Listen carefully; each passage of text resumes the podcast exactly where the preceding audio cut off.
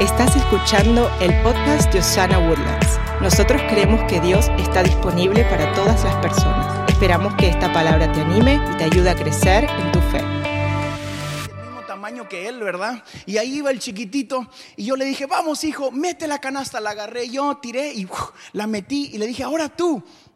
La agarró y la canasta estaba acá. El tipo tira la primera pelota y llega como que a un cuarto de altura. Le dije, vamos hijo, tú puedes. Y la volvió a agarrar, tira la canasta y igual un poquito menos de altura porque se había cansado. Después de como tres o cuatro minutos de ver que el tipo no podía llegar la canasta hasta los diez pies, le dije, hijo, algún día vas a poderlo. Déjame mostrarte esto. Presioné el botón de atrás y la canasta le bajó como al poquito más alto de su cabeza. Le llegó como por acá y me dijo, Daddy, no lo quiero ahí, eso es para bebés. Todos los que se rieron tienen hijos también, ¿verdad? Y me entendieron esa parte. Esa altura es para bebés, papá. Yo le dije, tranquilo, toma la pelota, mete esa. Y no quería el tipo. Dijo, mete la pelota. No, Daddy, súbela a los 10 pies. Tú me dijiste que yo iba a poder hacer eso. Yo le decía, métela aquí primero. Y bueno, le di la pelota y medio enojón agarró y tiró y la metió porque estaba ahí cerquita. Luego le dije, hazlo de nuevo. Me dijo, Daddy, súbela, por favor, hazlo de nuevo. Y lo volvió a hacer ahí chiquito. Después presioné el botón y se lo subí un nivel más. Y lo, y lo metió. Y luego un nivel más y lo metió y luego un nivel, me, un nivel más y lo metió. Estábamos como a medio camino y le empezaba a costar un poquito más, ¿verdad? Y él tiraba y la metía y tiraba y la metía. Yo le dije, ok, uno más. Habían pasado como 15 minutos nada más. Y luego presiono el botón y llegamos hasta el nivel 10 otra vez. Le digo, hazlo ahora. Le pegó una, le pegó dos veces y la tercera o cuarta vez mete la canasta y se me queda viendo y me dice, ah, I did it, daddy. I was like, I know. Wow, qué bueno lo que hiciste. En nuestra vida, nosotros somos igual con Dios. Muchas veces Dios te pone una meta delante y le dice, Señor, yo quiero hacer eso. Para allá quiero estar yo. Y Dios te dice, sí, pero tienes que empezar acá y llevas años y años intentando de llegar allá y Dios te dice, necesito que tengas la confianza y que te mires ganando en lo ordinario para que experimentes lo extraordinario en tu vida.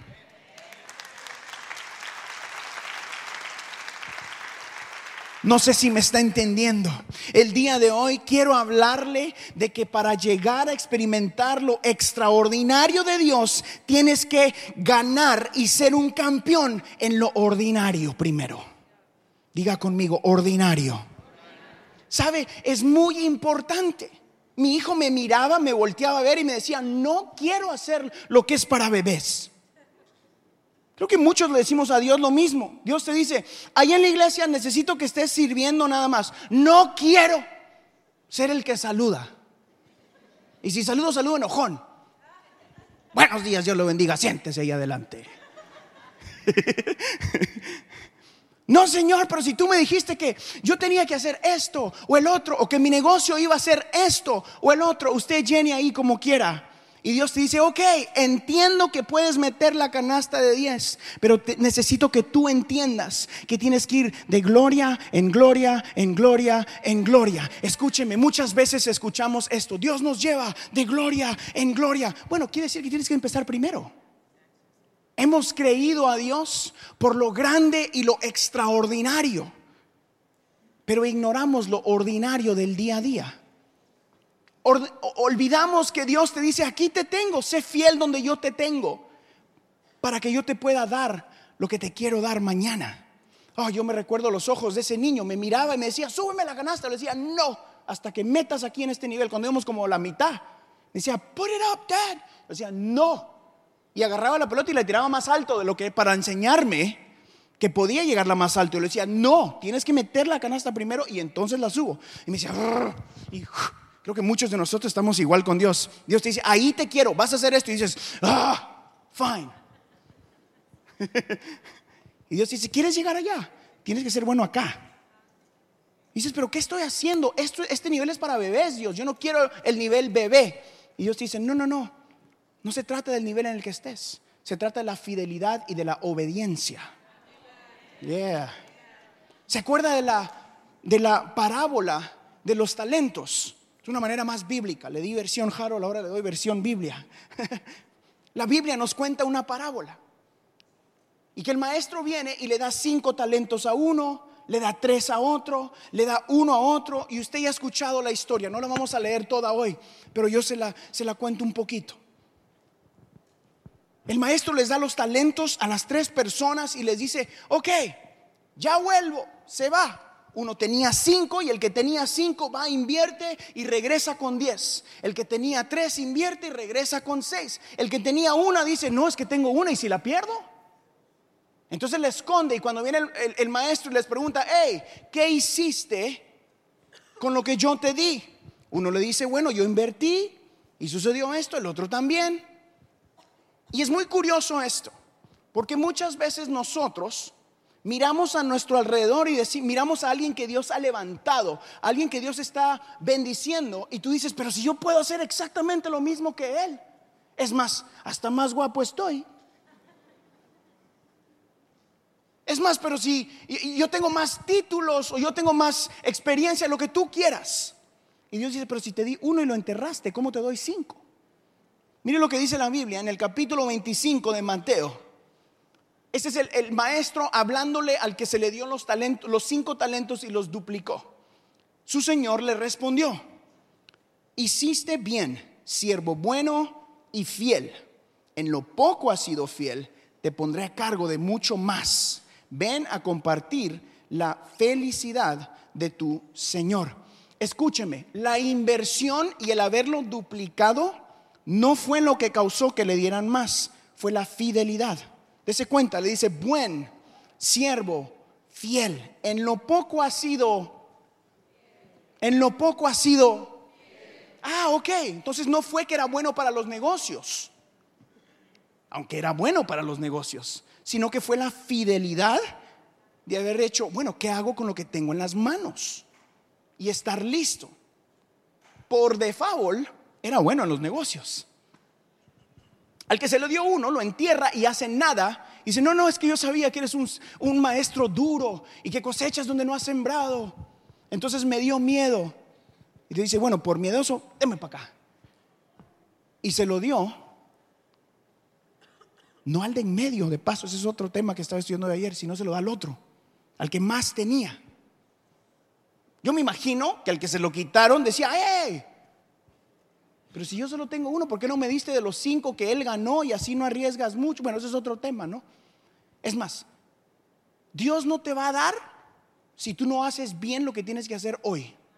¿Dónde estás? ¿Qué tienes en la mano y qué estás haciendo? Es extremadamente importante para activar lo sobrenatural o lo extraordinario de Dios. ¿Cuántos anhelan lo extraordinario de Dios en su vida?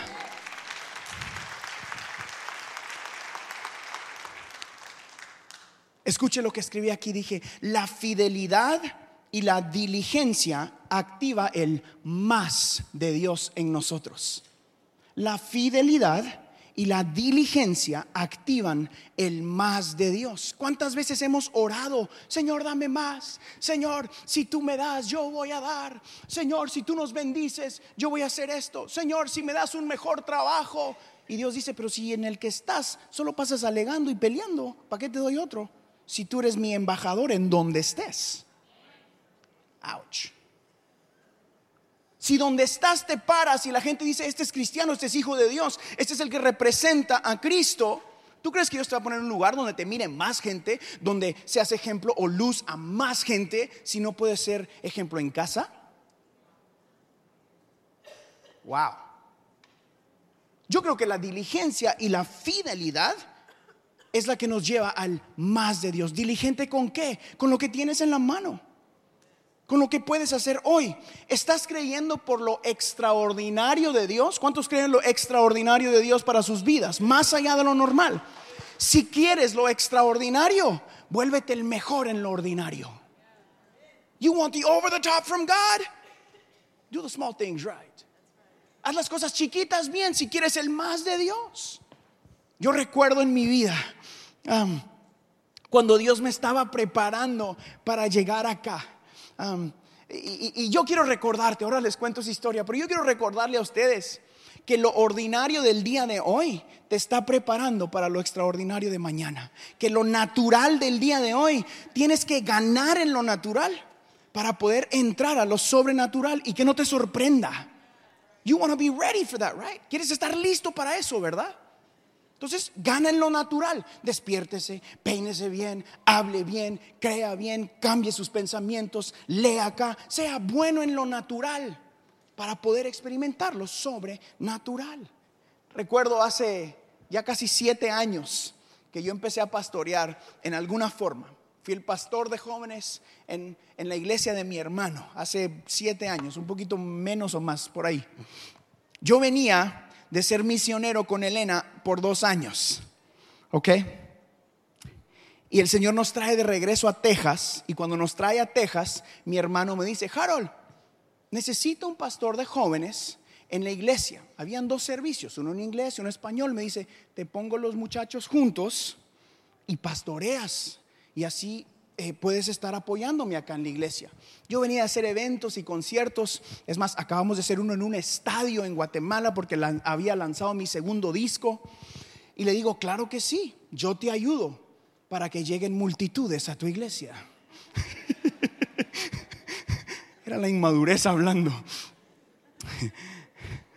y le digo, claro, fui. En esa época yo tenía como cuatro buenos mensajes porque iba de ciudad en ciudad y nunca repetía mucho las ciudades, entonces tenía cuatro buenos y sabía cuáles eran los que sí pegaban, ¿ves? ¿Verdad? Y, entonces agarré el más bueno y dije, de primera les doy así, ¡pum!, para causar un avivamiento y que no nos quepan en todo ese lugar y va a haber fuego en el altar y, y no sé, va a llover oro, no sé, todas esas cosas raras que la gente dice, ¿verdad? y llegué al primer servicio y llegué y llegué temprano. Mi hermano me dijo, vas a tener que estar aquí de 8 de la mañana a 5 de la tarde, de lunes a jueves. Y ya was like, I'm ready, let's go. Y llegué el primero, era un miércoles, llegué el lunes. Y, bueno, esa es otra historia, ¿verdad? Porque yo decía, ¿qué hacen los pastores? ¿Verdad? Llegué el primer día, entré, y yo miraba que todos tomaban café, pues denme café, ¿verdad? Y tomé café, el primero, y después me dijo mi hermano, esta es tu oficina, tu escritorio, computador, así bien bonito toda la cosa. Entré, me senté y dije, ¿y qué hago? y bueno, voy a leer un salmo, dije yo, para que sea más pastoral aquí la cosa. Y leí un salmo. Después miré hacia arriba, habían pasado como cuatro minutos. Dije, eh, pues un proverbio, para que digan. Y me leí un proverbio y habían pasado como seis minutos. Y ahí dije, bueno, voy a orar. Oré como por cinco minutos. Después miré para arriba y me faltaban siete horas y 45 minutos y ya no tenía nada que hacer. Fui a la oficina de mi hermano y mi hermano estaba en todo el papeleo en la iglesia y me dice, salte y vete a tu oficina porque ya sé lo que te está pasando. Estás inquieto. Entonces, pues regresé y dije, pues otro salmo. bueno, para no contarle que como en dos días me eché todos los salmos y después no sabía ni qué hacer. Llegó el miércoles, el primer servicio. Dije, ahora sí, aquí mis chicharrones truenan. Y llego y a las 7 de la noche, el servicio empezaba a las siete y media, a las 7 no había ni un alma. Dice, ¿qué pasó? Si cuando yo hago conciertos una hora antes hay filas afuera. Llegaron las siete y media y habían como tres muchachos al frente. Dije, bueno, se han de haber perdido, ¿verdad? Como a las siete y cuarenta y cinco empecé el servicio con 13 muchachos al frente que me miraban como que este loco, ¿qué piensa? Qué es o qué está haciendo. Jamás llegó otro, llegaron 13 muchachos. Yo recuerdo manejar a casa y estar súper decepcionado, decirle a Elena, a Elena ya, yo no, ya no, ya no quiero ser pastor, me doy por vencido, me voy a las naciones, mejor, ¿verdad? Vino el segundo miércoles y Elena me dice, sigue adelante, tú puedes. Y el segundo llegaron ocho. Y dije, ¿qué pasó? Prediqué, pero si les di el mensaje bueno. sí, les di el que más fuego. Y luego usé el segundo mensaje. Bueno, para no hacerle la historia más larga, terminé los cuatro mensajes y ahí sí empezó lo de verdad, porque ya no podía repetir los cuatro que tenía. Me tardaron un mes. Lo que yo no entendía es que durante seis años Dios iba a estar preparando mi corazón para lo que vendría. Cada semana el preparar un mensaje, cada semana sentarme en un escritorio, la disciplina de lo ordinario, yo no lo tenía. Es más, peleé con Dios los primeros seis meses, decirle, sácame de aquí, esto no es de gloria en gloria, no me gusta venir acá, aunque sea mi hermano, no me cae bien, Señor. No, sí me caía bien. Get me out of here, God. Y fueron seis años de entrenamiento espiritual para lo que el Dios tenía de predicarle a 5, a 10, a 8, a 15 muchachos. Pero Dios me estaba preparando para la gloria mayor que después de 6 años de estar ahí, 7 años, Dios nos iba a llevar a Woodlands con cientos de personas enfrente para poder decirles, el mismo Dios de esos 10 muchachos es el Dios de las cientos de personas que tenemos acá. Dios estaba preparando mis músculos espirituales para hacer lo que Él quería que hiciéramos en esta ciudad. Hoy puedo decirles, el que fue fiel hace siete años, continúa siendo fiel acá en Woodlands para ti, para tus hijos, para tu esposa, para tus sueños, para lo que tú tienes. Así que hoy no te desesperes. Sigue adelante. Keep walking. Sigue caminando. El Todopoderoso nunca te ha dejado y no te ha desamparado. Sigue tirando la canasta ahí chiquita. Súbemela, Señor, siga metiéndola acá, por favor. Necesito que mire que usted puede. Ese grupo llegó a crecer y después de que creció me dice, ok, dáselo a alguien más. Y yo le digo, pero si va creciendo la cosa, ya, ya somos como 50, 60, give it up. Y ahora te vas a cantar. Man. Y me lo quita. ¡Jum! Me dice, ahora aprende aquí, ahora vas a cantar. Ok, y canté por años. Y después de que canté me dice, ok, quítate de ahí, ahora vas a ser mi pastor ejecutivo. Vas a aprender a hacer los papeles de la iglesia y vas a contratar y a descontratar gente.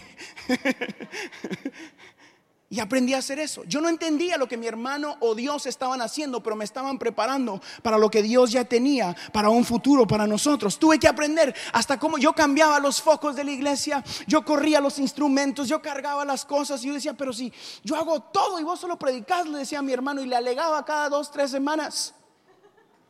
Yo decía, ah, tú, tú, acá el pastor, todo, y yo era el que andaba con cables, con bocinas, con todo. Se arruinaba un toilet y a mí me llamaban.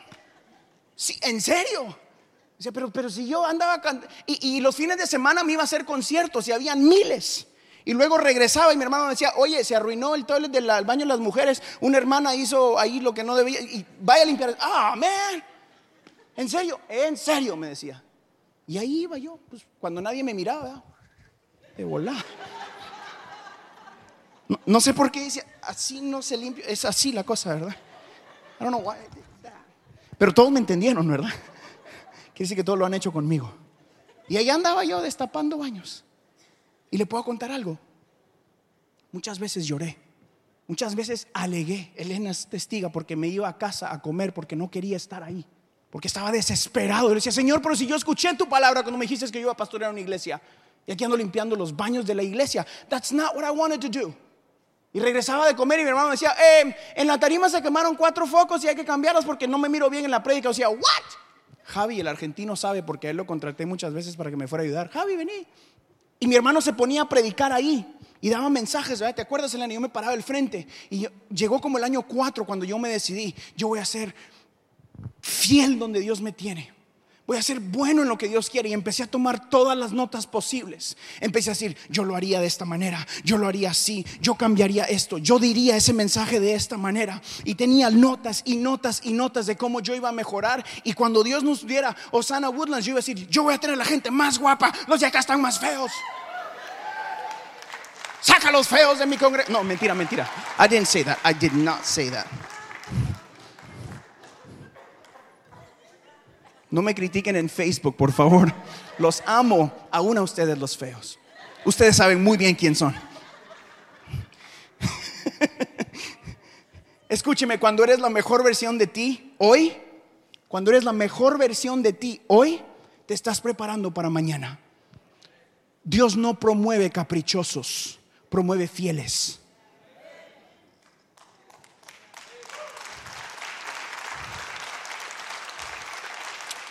Colosenses, Colosenses, capítulo 3, versículo 23 dice esto, trabajen de buena gana en todo lo que hagan como si fuera para el Señor y no para la gente. Les soy honesto, yo no entendía eso. Yo no entendía eso, tuve que entender eso. Y si no entendía, no hubiera llegado acá. Me tomó años para entenderlo. Yo quiero ayudarlo a usted para, para acortar su tiempo de cambiar focos o de tirar la canasta aquí chiquita y para que usted llegue a donde tiene que llegar, al nivel 10 o a lo extraordinario de Dios, necesita empezar lo que está haciendo como si fuera para Dios. Dice la Biblia, toda buena dádiva viene de Dios. Está sirviendo en casa porque tiene un familiar que necesita ayuda. Sírvalo bien. Es duro, es difícil, no te cae bien, huele mal, come mucho, come poco, no se peina. Sírvalo bien. Vas a tu trabajo mañana. Y dices, Señor, pero si yo, yo sé más que el jefe, es más, yo soy el mejor vendedor acá y me pagan menos, haga lo que está haciendo como si fuera para Dios. Dios usa eso para bendecir a tus hijos, para pagar tu casa, para que pongas gasolina en el auto. Tengo poquito, Señor, no tengo mucho trabajo. Pues hágalo poquito, mejor que todos a su alrededor. Sea el mejor en el nombre de Jesús y Dios te va a promover de gloria en gloria, en gloria, en gloria, en gloria, en gloria, hasta llegar a lo extraordinario de Dios. Sea una persona determinada. Cada día de su vida, hoy me determino ser el mejor en lo que voy a hacer. Determinado. Declare que Dios cumplirá su propósito en su vida. El Salmo 138 dice esto, el Señor cumplirá en mí su propósito.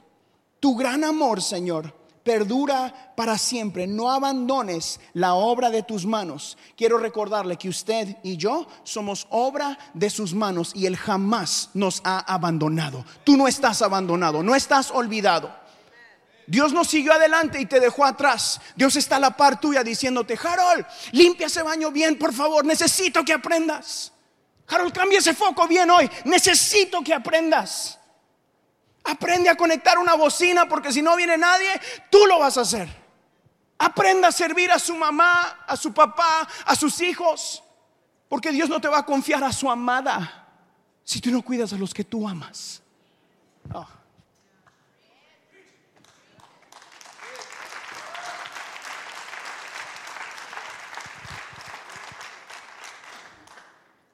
Tú no eres ordinario. Tu trabajo no es ordinario, es dado por Dios.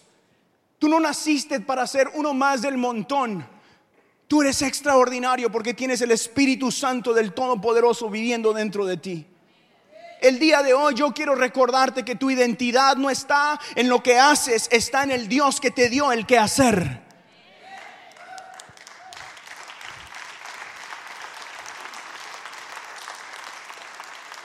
Así que hoy yo quiero animarlo lo primero que va a hacer es enfocarse en lo que puede cambiar hoy.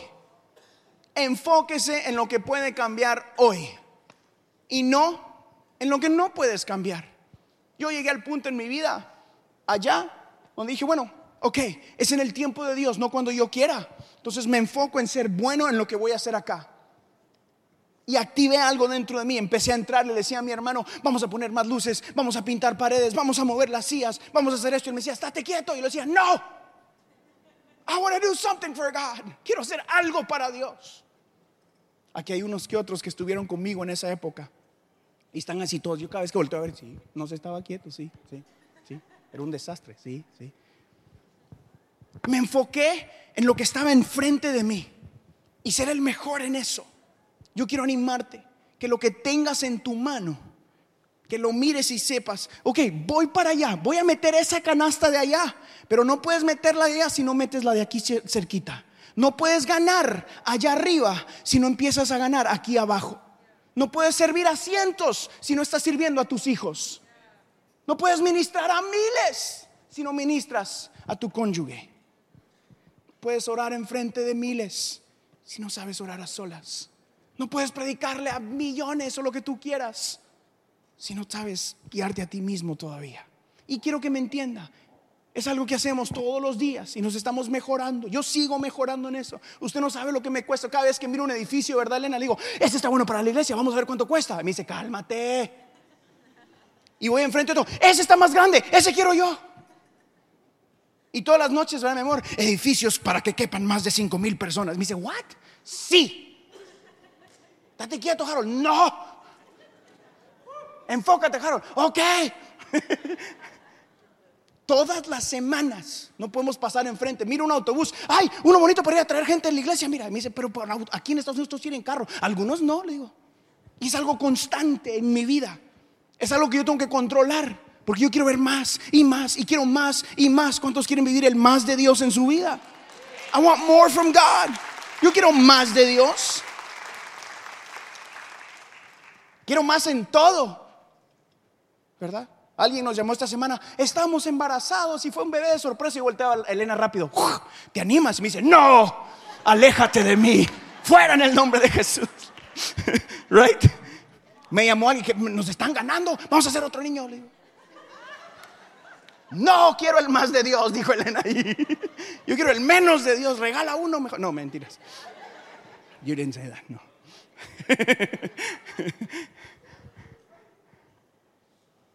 Yo quiero hablarle a usted sobre su actitud y sus pensamientos, sobre sus palabras, sobre lo que estás haciendo cada día en tu vida el día de hoy. Esto fue algo que escribí acá ahorita en la mañana. Señor, yo quiero un esposo, quiero una esposa. Señor, cambia la esposa que No, ese no, ese no. Y Dios dice, yo quiero que gobiernes tu vida primero bien. Quiero que te gobiernes a ti bien. Quiero ganar tu corazón bien primero, para que yo te confíe el corazón de un siervo o una sierva, quien yo amo tanto. Algunos de ustedes piden un mejor trabajo. Señor, dame un mejor trabajo. Dios te quiere dar un mejor trabajo, pero quiere que seas el mejor en donde estás primero.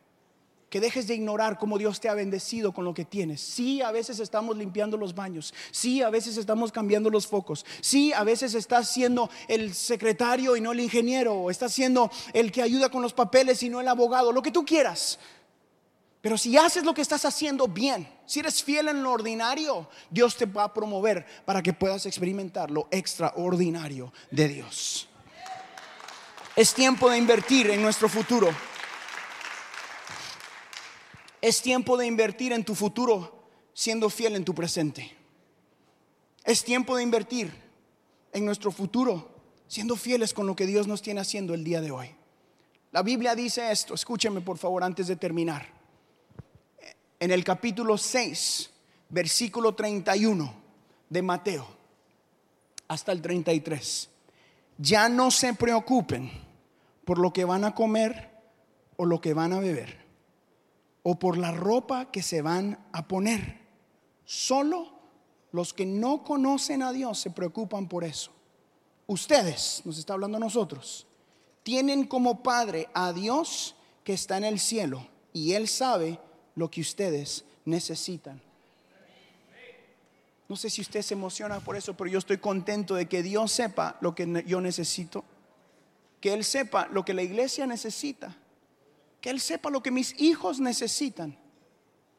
Y el 33 dice esto, lo más importante es que reconozcan a Dios como único rey y que hagan lo que Él les pide. Dios les dará a su tiempo todo lo que necesiten. Todo lo que necesitas viene de parte de Dios.